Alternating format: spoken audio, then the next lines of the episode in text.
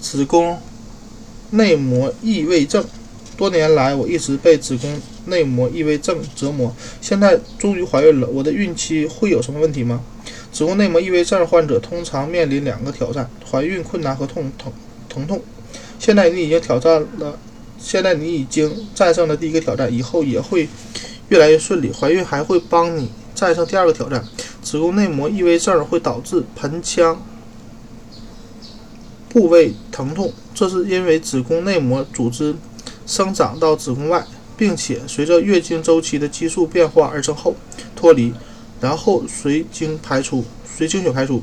子宫内膜异位症的症状在孕期的确会减轻，这似乎是因为激素的变化。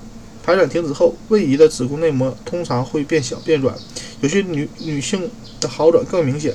很多女性在整个孕期都没有出现什么症状，而有些人因为宝宝生长及胎盘变强，越发不适，尤其当宝宝踢到、打到子宫疼痛的地方。不过，怀孕只会暂时缓解子宫内膜异位症的症状，不会治愈它。